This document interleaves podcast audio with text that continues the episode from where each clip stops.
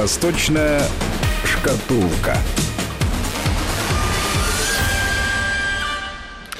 Это «Восточная шкатулка» и на связи со студией Вести ФМ Алексей Маслов, э, профессор Высшей школы экономики. Здравствуйте, Алексей Александрович. А, здравствуйте. Я бы, знаете, с чего хотел сегодня наш разговор начать? Даже не с вопроса о том, где вы находитесь, в каких далеких далях, а, а с, а, обсудить с вами, а, как бы это сказать там помягче, обидчивость, что ли, Китая. Потому что параллельно два скандала таких э, разразились.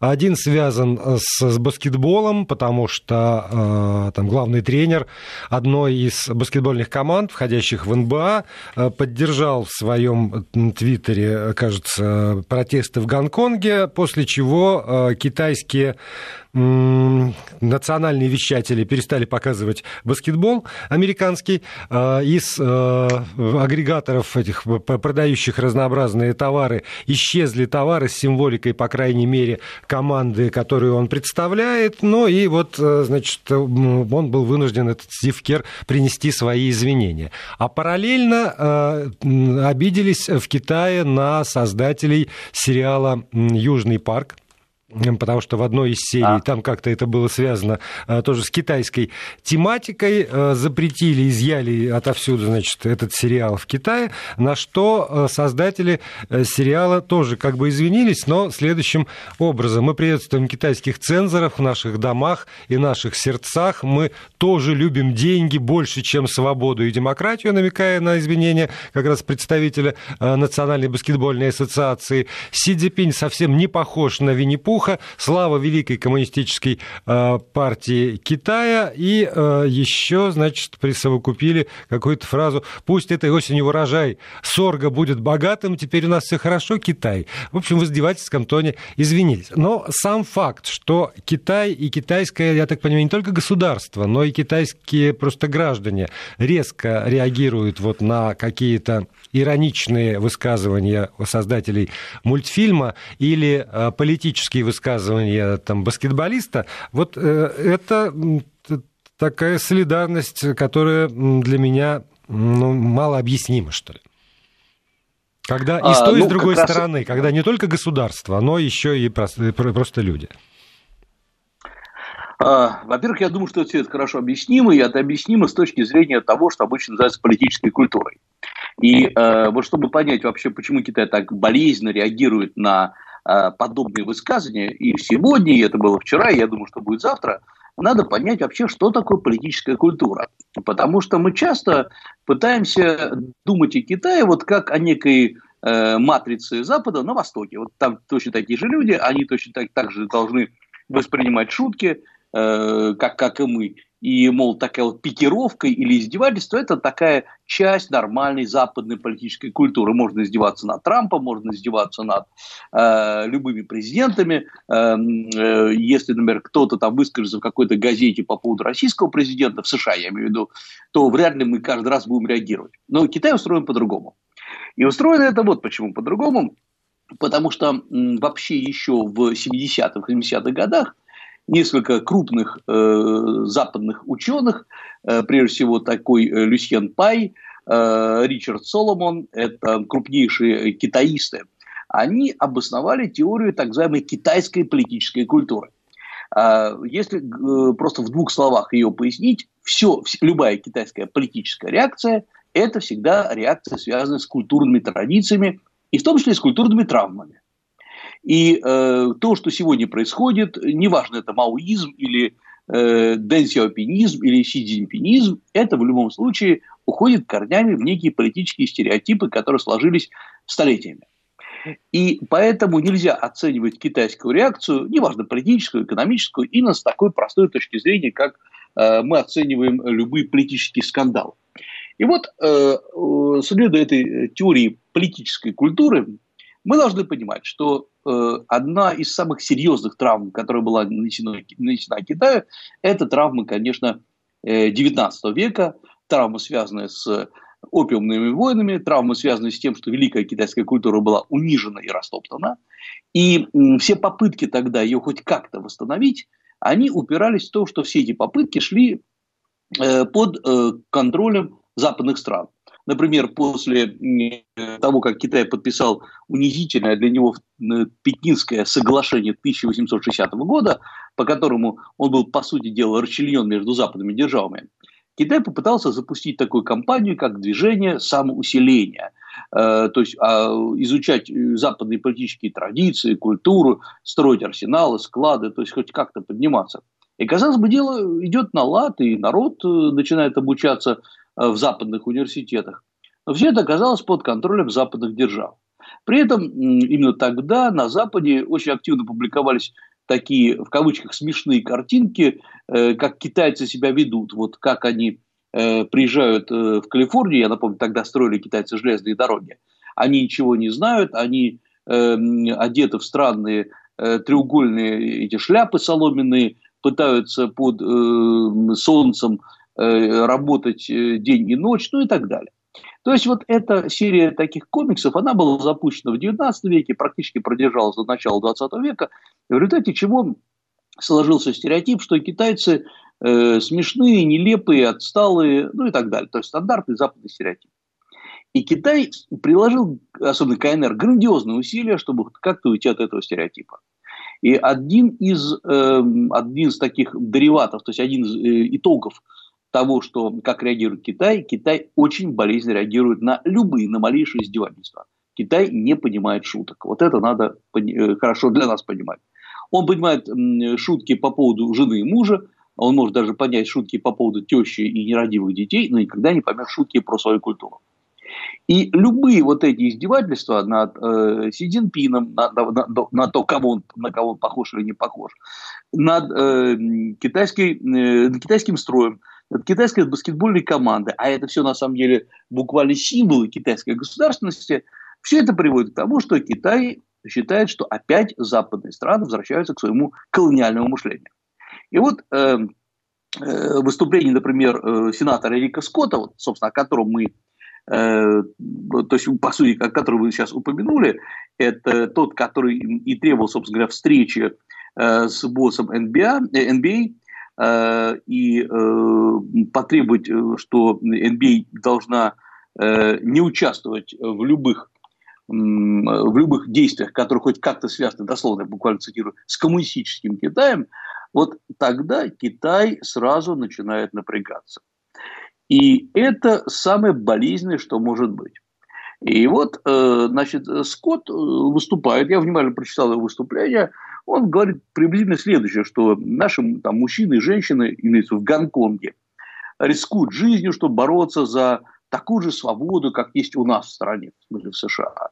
Э, и мы, как американцы, мы должны, это наша обязанность, вместе противостоять несправедливости. И это означает, что э, в коммунистическом Китае и, и лично там Си Цзиньпин, э, они нарушают права, которые гарантированы в 1997 при переда- году при передаче Гонконга. И, соответственно, любое нарушение прав должно караться. И э, ни одна баскетбольная команда, вообще ни одна команда американская не должна это поддерживать. Вот здесь как раз почему Китай так еще болезненно начинает реагировать. Китай очень не любит, когда э, любые политические действия мешаются с культурными действиями. Неважно спорт это, неважно ли это э, живопись, графика, художники, китайская литература. Э, Китай считает, что это абсолютно вечные традиции, которые должны прорваться во внешний мир. Их не надо мешать с политикой. А вот э, американцы пытаются, по мнению китайцев, замешать это все дело э, с политикой, что недопустимо. Еще то, что обиделся, на что обиделись китайцы, как ни странно, вот э, реакция была настолько жесткой, потому что все это дело просочилось в китайский сервис микроблогов, который называется Weibo, такой э, некая смесь, ну, Твиттера, по сути дела, китайского и других социальных сетей, и где, собственно говоря, NBA на своем, представитель NBA в своем блоге как раз на этом Weibo заявил, что он крайне разочарован. Э, и э, э, вообще, что, мол, неприемлемо так вести себя в Гонконге. Вот если бы это было где-то в китайском секторе, в западном секторе интернета, может быть, Китай бы не стал так реагировать. А тут, как назло, они стали топтаться буквально на э, китайских социальных сетях, политических традициях. Этого делать нельзя. Они затронули нечто очень глубинное в Китае. И вот Китай, который так тщательно защищает свое информационное пространство, вдруг оказался беззащитен, потому что там в этом э, блоге рассказывается о том, какой Китай плохой. Естественно, все это потом было э, дело выбрано из блога, но в любом случае э, Китай реагирует э, так, что сегодня ни одна ни один, там, ни один шаг, ни один э, антикитайский протест не может остаться без без китайской реакции. То есть Китай будет реагировать и реагирует абсолютно на все даже мелкие какие-то высказывания. Смотрите, Алексей Александрович, э, для, для многих формула, которую в свое время высказал там, Пушкин в письме к Вяземскому, я, конечно, презираю мое отечество с головы до ног, но мне досадно, если иностранец разделяет со мной это чувство, эта формула такая вот приемлемая. А для Китая? То есть, э, вот вы там про политическую культуру. В самом Китае, понятно, э, раздражение и возмущение, когда там из-за рубежа иностранцы начинают как-то вот не так относиться относиться к Китаю, иронизировать, может даже смеяться, издеваться над, над китайским чем-нибудь. Это вот вполне выкладывается в эту формулу. Но э, с, с, в, в самом Китае ирония, насмешка, карикатура, сатира – это вещи, которые входят в культуру китайскую, или она их имманентно отвергает просто, не, не, не присущие из глубины веков вот этой Китаю? А, на самом деле китайская э, культура – культура так называемого исторического анекдота, она очень распространена в Китае. Китайцы очень любят рассказывать разные исторические анекдоты, по сути дела, по басенке, и про своих старых правителей, про императоров. Это чем-то похоже на э, истории из жизни товарища Сталина. Были они или нет, мы не знаем. Э, как мудрый товарищ Сталин, подтягивая трубку, что-то там сказал э, вовремя, точно и метко. То есть, по сути дела, это не издевательство, это такие вот как бы заметки из жизни великих людей. Вот на этом уровне китайцы вполне разделяют некую насмешку над своей историей. Но э, то, что, честно говоря, я замечал, и чем отличается китайское сознание от европейского, европеец всегда будет ругать свое правительство, абсолютно всегда. Э, есть нации, которые э, всегда э, ругают и местные власти, и центральные, э, но при этом действительно, следуя опять-таки формуле Пушкина в письме к Вяземскому, э, чужим они не позволяют. Особенно, на мой взгляд, этим отличаются, например, какие, ну, мы-то вообще этим отличаемся всегда, россияне. Очень сильно отличаются этим греки, которые всегда абсолютно ругают э, свое правительство, э, и местное, и центральное. Им все плохо, потому что, опять-таки, величие, прошлое величие культуры дает о себе знать. Э, постоянно ругают итальянцы, но китайцы в обиходных разговорах между собой не критикуют политический строй. И, э, казалось бы, ну, потому что они боятся, наверное, можно сказать. А на самом деле вот такого стукачества, как это было когда-то при там, Советском Союзе в 50-е 60-е годы, такого, конечно, нет в Китае. Если, конечно, вы будете э, готовить переворот в Пекине, да, вас, скорее всего, о вас все расскажут. Но э, критика того, что все в Китае неправильно и как все плохо происходит, это буквально на бытовом уровне исключено. И это тоже понятно, потому что Китай сделал э, такие чрезвычайные успехи для, на бытовом уровне, я сейчас на, на уровне восприятия обычных людей, что э, э, просто рядовые китайцы ну, действительно понимают, что Нет повода, они стали получается. жить... Ну, конечно, да. Э, они стали жить лучше. А вот э, на уровне, э, когда кто-то ругает со стороны, первая реакция китайцев, они, в смысле иностранцы, ничего в нас не понимают. И я просто заметил тут одну вещь, буквально, если, если не на собственном опыте, то вот буквально два дня назад. Э, группа довольно симпатичных ребят из Калмыкии сняла очень хороший фильм про э, Тибет, про китайский Тибет – Э, про то, как э, китайцы сколько денег вложили туда, как они построили дороги, как они сумели действительно воссоздать э, новую жизнь в Тибете, от, отремонтировали все монастыри, храмы, ступы, ступы, которые были разрушены, это Далай-Лам, Панчин-Лам про прошлых. Интересно, какая первая реакция была, вот это фильмы выложены на YouTube, они довольно симпатичные. Какая интересная первая реакция была, в том числе у многих наших зрителей – это китайская пропаганда. Э, на самом деле все это направлено против Далай-Ламы, хотя, честно говоря, против Далай-Ламы там вообще ни слова не сказано. Э, китайцы э, не умеют сами себя подавать, это уже мои как бы комментарии. они не могут взять и сравнить, что вот, конечно, там в том же самом Тибете они очень много чего понаделали ужасного. И разгоны демонстраций, манифестации, много чего. Но самое главное, э, потом, вот особенно в 2000-е и 2010-е годы, они, по сути дела, возродили Тибет. Мы как-то говорили, что сегодня рост ВВП Тибета составляет 10%. ВВП Тибета, вот вдумайтесь в эту цифру, сравните хотя бы с ростом э, российского ВВП, и вы поймете, что в Тибете люди живут как минимум лучше. Я имею в виду, по, э, быстрее развиваются. Но э, китайцы не умеют извиняться. Вот всем бы, наверное, хотелось э, услышать, как китайский руководитель сказал, вы знаете, 50-е, 60-е годы мы в Тибете разрушили храмы, разгоняли верующих, там, запирали их в тюрьмах, подавили тибетское восстание, извините нас, пожалуйста. Вот как, что бы хотел услышать э, европейское сознание, западное сознание, американское, может быть, даже российское. А китайцы никогда не извиняются. Они никогда не извиняются за собственные ошибки. Никогда в жизни. Они делают по-другому. Они берут и закрывают проблему успехами. Вот они взяли, вложили миллиарды долларов в Тибет, э, создали там новые лаборатории, создали новые э, центры, создали новые магазины, дома. Центр вообще Тибета сегодня ничем не отличается от центра э, любого э, большого китайского города. И вот это, по сути дела, есть извинение. Но Китай не любит негативного отношения к своей истории. Хотя, конечно, она не всегда была позитивна. И вот особенно, когда со стороны критикуют Китай, Китаю больно и обидно.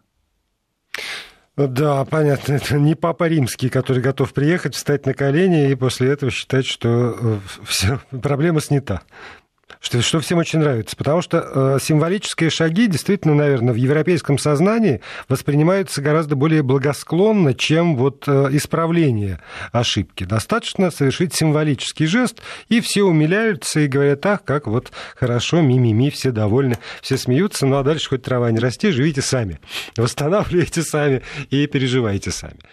Да. И э, тогда, ну, тогда, поскольку там э, до новостей не, не так много времени, еще в, в, вслед э, Тибету, в прошлый раз вы говорили о том, когда про Гонконг мы с вами разговаривали, что следующим шагом очень может быть будет э, вот, вот там уйгурский вопрос, и э, он последовал. Соединенные Штаты Америки ввели санкции против там, 28 китайских организаций как раз за нарушение прав уйгурского населения э, в Синьцзянь-Уйгурском автономном районе, да, если я правильно называю. Э, собственно, да. административную единицу. Ну и, соответственно, Китай выразил протест. Это взаимосвязанные вещи, действительно, с Гонконгом? Или э, там уйгурский вопрос сам с собой существует, и мы не вправе э, там, обвинять Соединенные Штаты Америки, что они вот плетут какую-то, значит, очередную паутину? Ну, во-первых, уйгурский вопрос, он будет существовать ровно столько, сколько существует, существовал и будет существовать в Китае. Это сто процентов. Вопрос в том, что э, я так понимаю, что уйгурский вопрос должен был выстрелить в американской концепции раньше, чем гонконгский. Потому что я напомню, что э, еще в начале 2018 года появились статьи о том, как э, в уйгурских, э, по сути дела, тюрьмах э, а, под названием «Школа исправления» запирают уйгурских жителей, требуют, чтобы они там переучивались. Э, вот-вот они сейчас выступят на улице. То есть это кругом, так сказать, разносилось по э, всей пропагандистской машине. Э, хотя сама новость не была новостью, поскольку это и так всем было известно, и это никакие тюрьмы, это такие школы перевоспитания, туда приходят, уходят, никто людей не запирают, но они должны приходить отмечаться. Ничего особо э, свободного в этом плане нет, но говорить о том, что это тюрьма, это тоже неправильно. Э, тут же, в тот же момент выстрелил, выстрелил новость о том, что опять у жителей, у, у ряда людей, связанных с сектой Фалунгун, изымают органы, и одновременно еще органы изымают у неких уйгурских, в кавычках, террористов, которых китайцы арестовывают. Но, э, во-первых, а, это не подтвердилось, и, б, это просто не взлетело. А тут и Гонконг подоспел. А поскольку я так понимаю, что заготовка уйгурская уже существует, э, вот а ее сейчас и активизировали. Действительно, 28 китайских э, представителей правительства и бизнеса э, были внесены в черный список за свою негативную роль э, в Синьцзяне. Э, значит, э, тут же представитель Министерства иностранных дел Гэн Шуан это такая вот как бы Мария Захарова от китайского МИДа, тут же сообщил, что они будут очень внимательно следить, кто туда вносится, и это вообще зловещие намерения США, а Китай будет в ответ принимать решительные и меры для защиты национального суверенитета, безопасности, развития. То есть, в общем, китайцы э, наконец начали понимать, что э, их начинают э, серьезно прижимать. Вот я думаю, что после перерыва я как раз расскажу, что в реальности сейчас творится в Синьцзян-Уйгурском автономном районе и в чем там, собственно говоря, проблема. Ну, знаете, до перерыва еще все-таки две минуты есть, поэтому так а, не, тогда, не, не обрывайте. Хорошо, да. Да. Видимо, вы очень далеко. Там не только разница часовая, но еще и минутная сказывается. Э, значит, ну, прежде всего, в чем США обвинили, э, и кто вообще обвинил? Обвинил Министерство торговли США, обращу внимание. Это они стимулировали все это дело. И э, обвинили в жестоком подавлении мусульман в Суаре, то есть в Синьцзян-Уйгурском автономном районе. И обвинили в том, что Китай задержал более миллиона этнических уйгур и других мусульман, которые проживают в этом регионе. То есть это приблизительно 10% от населения всего Синьцзян-Уйгурского автономного района. То есть, в общем, это уже довольно странно. Э, миллион задержать и посадить, ну, даже для Китая это, честно говоря, много. Э, во-вторых, значит, там проживают не только уйгуры, там проживают так называемые хуэйцы. Хуэйцы – это этнические китайцы, то есть ханьцы, которые приняли ислам, исторически приняли, это все началось еще там в 8-9 веках, и э, они живут сейчас вместе с уйгурами, между ними есть некоторые противоречия, но тем не менее они, соответственно, есть. Дальше. Кого включили в список? Например, включили, э, это довольно интересно, представителей э, крупных компаний китайских, которые выпускают специальное оборудование для того, чтобы следить Э, и распознавать лица, в том числе э, Hike Vision, это вот такая крупнейшая компания, и джидианская компания Dahua, которые э, изготавливают камеры, ну, по сути дела, по всему Китаю. Я понимаю, что часть этих вообще камер э, распознавания э, и методики распознавания лиц, они поставляются далеко за пределами Китая. Вот эти двое ребят, руководители этих компаний, включены в черный список. Вот на этом поставим запятую. Алексей Маслов, профессор научно-исследовательского университета Высшей школы экономики, продолжит после выпуска новостей.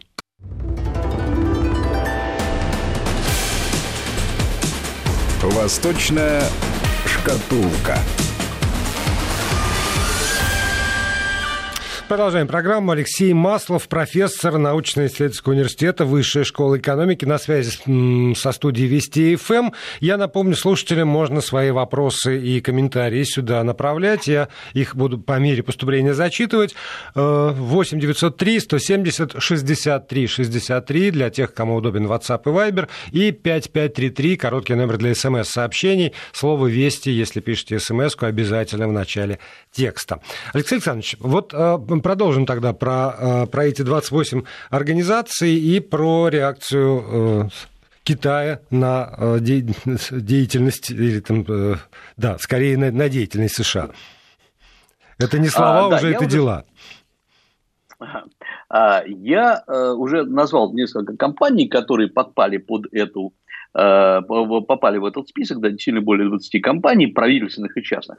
Но абсолютно все, вот я внимательно смотрел список, и некоторые компании я просто там хорошо знаю, с ними сталкивался, э, они все высокотехнологичные компании. Вот это очень интересно, а, потому что, э, ну, помимо вот э, Hike Vision, который я уже называл, Э, туда э, вошла компания, э, информационная компания, которая выпускает информационные технологии, которая очень активно выходит на внешний рынок, называется Мэйяпика. Мэйяпи – это сямэнская компания, то есть с юга Китая. Очень известная компания SenseTime, это группа целая, которая свои, свои технологии продает ну, почти по всем странам Восточной и Юго-Восточной Азии, это технологии распознавания лиц, это распознавание в том числе лиц э, не только по всему лицу, но, например, Sense Time э, сумела разработать технологию, которая, например, распознает лицо по небольшим э, морщинкам вокруг глаз, э, которые, то есть если даже вы надеваете противопылевую маску, как делается в Гонконге, или, например, даже можете одеть темные очки, э, те области, которые не закрыты, например, душкой от очков, они могут послужить основой для распознавания лица. То есть уникальные технологии, действительно очень э, высокого уровня. Компания также такая вот подпала под эти запреты компания, научно-техническая компания Ищинь, которая когда-то выросла, насколько я понимаю, из университета Тихуа, вот все они, эти компании, объединены в том, что э, так или иначе они либо задействованы э, в технологии э, слежения, как сказано на, на э, сайте американского торгового ведомства, слежения за э, уйгурами в Синьцзяне, соответственно, репрессиях, подавлении, либо э, в разработке и поставке технологий для органов госбезопасности Китая, которые, естественно, уже в свою очередь следят за несчастными уйгурами.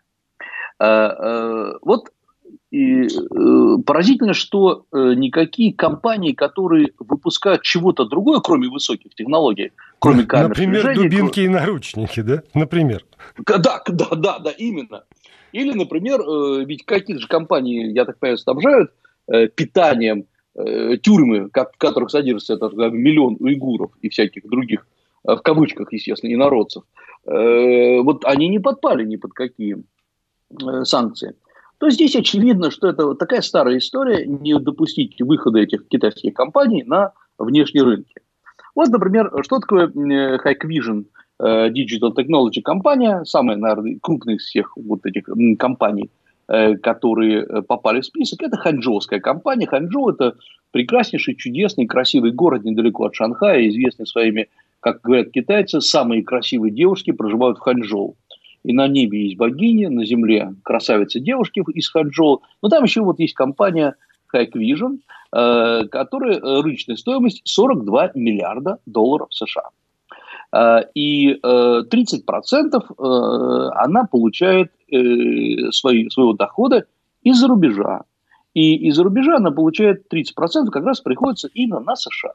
То есть, по сути дела, с сегодняшнего дня, там, завтрашнего дня, компания как Vision перестает торговать США. Ничего поставлять туда нельзя. Это вот как раз э, довольно болезненная история.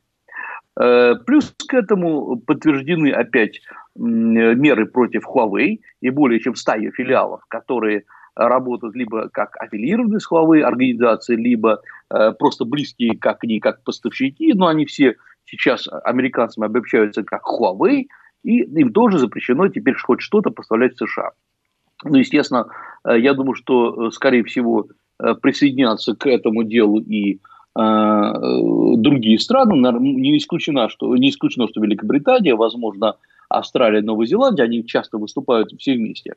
Ну и мы сейчас, по сути дела, должны говорить, что сегодня американцы хорошо отрабатывают, ну, в кавычках, естественно, некий закон о глобальном магнитском – Э, вот как тоже мы говорили, что э, ожидали, дожидались, конечно, что будет разгон э, манифестации в Гонконге, и тогда бы эти ребята подпали, те, кто разгонял их, и подпали бы под этот закон.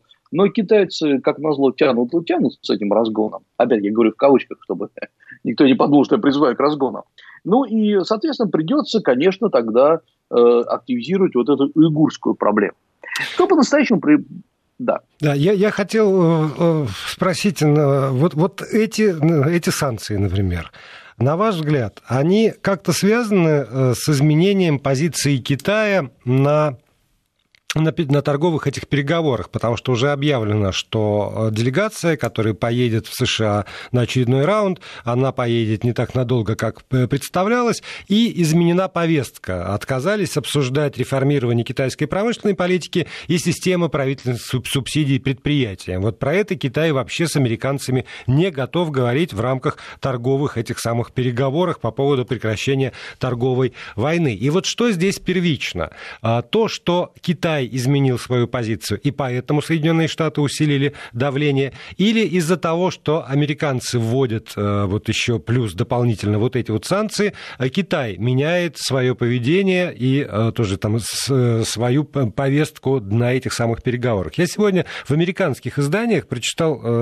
некоторое количество статей, общее только одно что Китай переигрывает Соединенные Штаты в этой торговой войне. Ну а дальше в зависимости от позиции пишущего, либо, э, значит, Китай молодец, э, они следят за тем, что творится во внутренней политике и правильно делают ставку на то, что Трампу с его импичментом не до них, либо наоборот, напрасно они делают такую ставку, потому что у нас хватит сил решимости, Трамп ого-го молодец, он Китай все равно победит.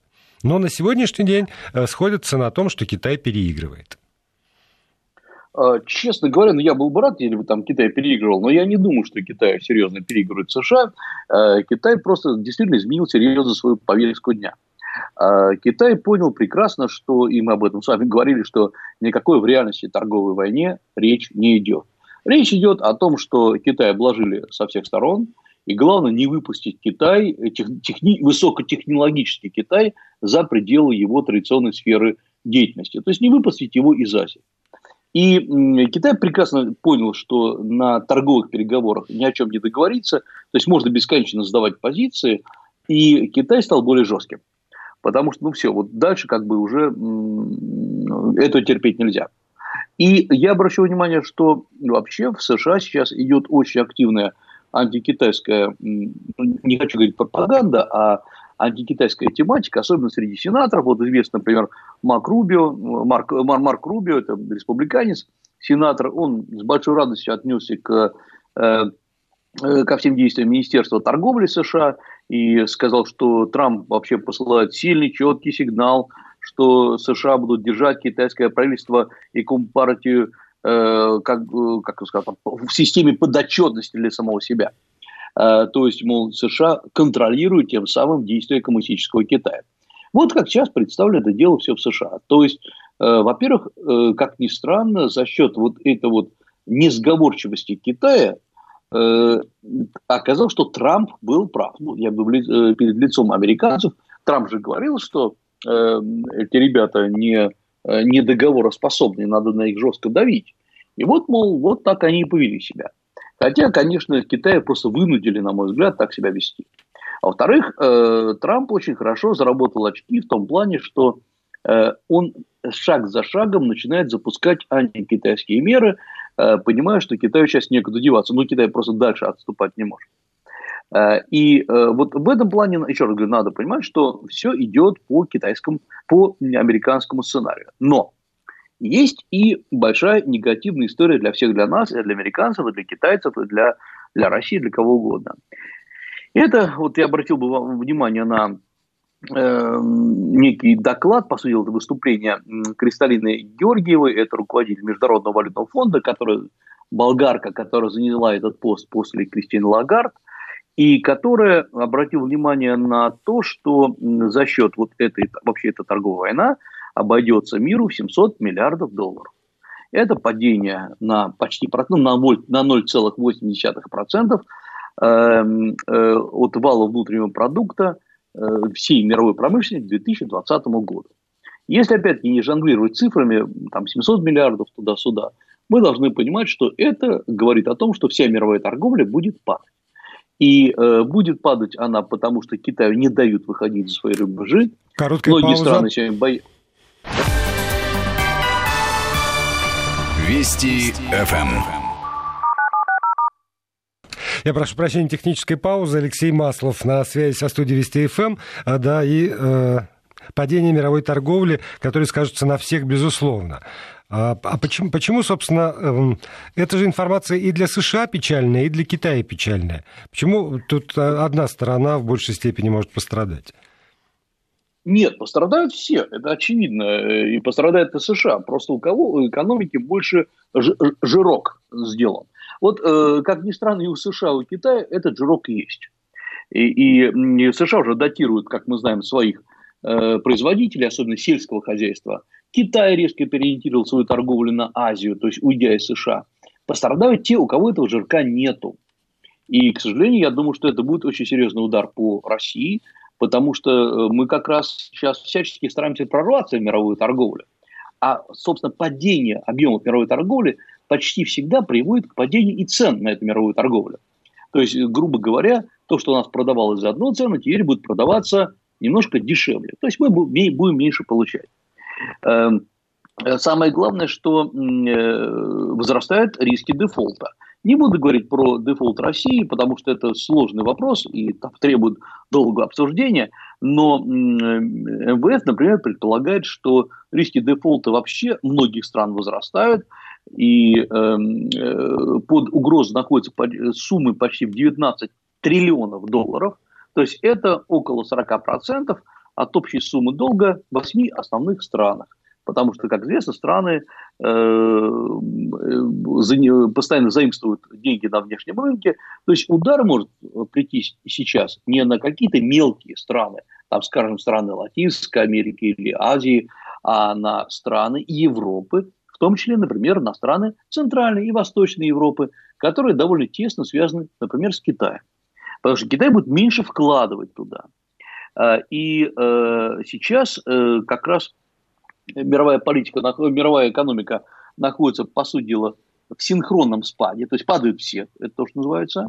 Э, замедляются экономики почти 90% всего мира, стран всего мира, и они продолж, будут продолжать замедляться, рушатся связи. То есть что получилось? Китай хотел на самом деле сделать очень полезную вещь. Создать параллельную инфраструктуру, перевозки и так далее. Эм, вот это, собственно, есть один пояс, один путь. Ему не дали это сделать. Э, и я боюсь, что и сейчас не хватит эм, денег у Китая эм, возобновить в тех объемах, как сам по себе Китай э, планировал, э, возобновить те же самые инвестиции в мир. Это значит, что экономика будет падать, торговые пути будут падать. Россия может, кстати говоря, частично на этом выиграть, если предоставить свои торговые каналы для Китая, для перевозок. Но здесь еще речь идет и о, о как бы, гибкости и скорости реакции России на вот эти внешние вызовы. К сожалению, мы многие вещи делаем правильно, но уже после того, как война закончилась. А нам нужно это все делать, конечно, быстрее. И, и, да, и простите, еще, еще одна тема по поводу которой я бы хотел получить консультацию – это э, запасы сланцевого газа в Китае еще обнаружены теперь на северо-западе, и Китай удерживает позиции обладателя крупнейших запасов сланцевого газа в мире. И с учетом того, о чем вы говорите, о сокращении объемов торговли, о потерях, которые наша страна может понести э, в традиционных своих вот сферах приложения сил, газ одна из э, таких сфер, и насколько перспективы того, что Китай с этим своим сланцевым сланцевым газом может э, ну, не нуждаться в таких объемах э, российского природного газа, как сейчас, э, реально. Сможет ли Китай а, повторить историю Соединенных Штатов Америки со сланцем? Я думаю, что сможет, но не сейчас. А, речь идет о том, что выработка, разработки сланцевого газа потребует по тем же самым китайским подсчетам начала ее серьезной эксплуатации около пяти лет. Это значит, грубо говоря, на 5 лет наш газопровод «Сила Сибири», который, я надеюсь, запустится в конце этого года, он будет еще востребован. Эм, более того, пока что очень дешевый газ идет из эм, э, Туркмении, э, и э, я думаю, что 5, ну, 3-5 лет мы сможем продержаться, если не найдем новые формы взаимодействия с Китаем. Действительно, у нас сейчас активно разрабатывается помимо уже известного месторождения Ямал-СПГ, жиженного газа, разрабатывается Арктик-2 э, с, с российская корпорация «Новотек» и ряд китайских инвесторов. По сути это китайские вложения, и э, Китай очень заинтересован э, работать именно в сфере газа. Но э, Китай, я думаю, что сейчас будет делать полную оценку э, своих запасов сланцевого газа. Формально Китай говорит, что они могут закрыть вот тем сланцевым газом, который сейчас обнаружен э, как минимум до 25 внутренних потребностей Китая. Это гигантская абсолютно сумма, э, но э, вопрос в другом. Цена, цена вопроса. Ведь если сейчас туркменский газ или, например, российский газ будет значительно дешевле, то Китай будет делать ставку именно на это. И Китаю пока что выгоднее покупать. И я бы обратил еще внимание на одну вещь, которая сейчас в Китае происходит, параллельно с тем, как мы говорим, чуть-чуть переключу тему на более позитивную в конце передачи. Эм, в Китае сейчас идет так называемая «золотая неделя». Я напомню, что 1 октября было 70-летие образования КНР, и э, неделю, ну формально неделя, а в реальности 10 дней китайский народ отдыхает. Это называется «золотой неделей», самое, наверное, славное такое время э, походов в гости, продаж, распродаж и так далее. И э, в основном, с одной стороны, замедляется рост промышленности, ну, потому что все отдыхают, а с другой стороны идет рост торговли. И всегда по золотой неделе интересно отмечать, китайцы стали больше покупать или меньше. То есть хотят они больше тратить деньги или меньше. Значит, с одной стороны, есть хороший рост. Э, например, э, Китай э, стал покупать в целом продажи растут, подарков, походы в рестораны, но есть заметное замедление этого роста. И это замедление идет быстрее, чем, например, замедление роста ВВП. То есть китайцы, это, проще говоря, хотят экономить деньги, они меньше стали тратить. Самое главное, что и уменьшился количество туристов которые, э, э внутренний китайский туризм, который ездит по Китаю, э, хотя рост продолжается, резко началось замедление, замедление началось почти там на 8%, э, для Китая это много, а туризма Алексей Александрович, я прошу денег. прощения, я не предупредил вас за две минуты, что время истекает, и оно вот совсем истекло. Я с нетерпением жду вас в нашей студии. Спасибо большое за сегодняшний разговор Алексею Маслову.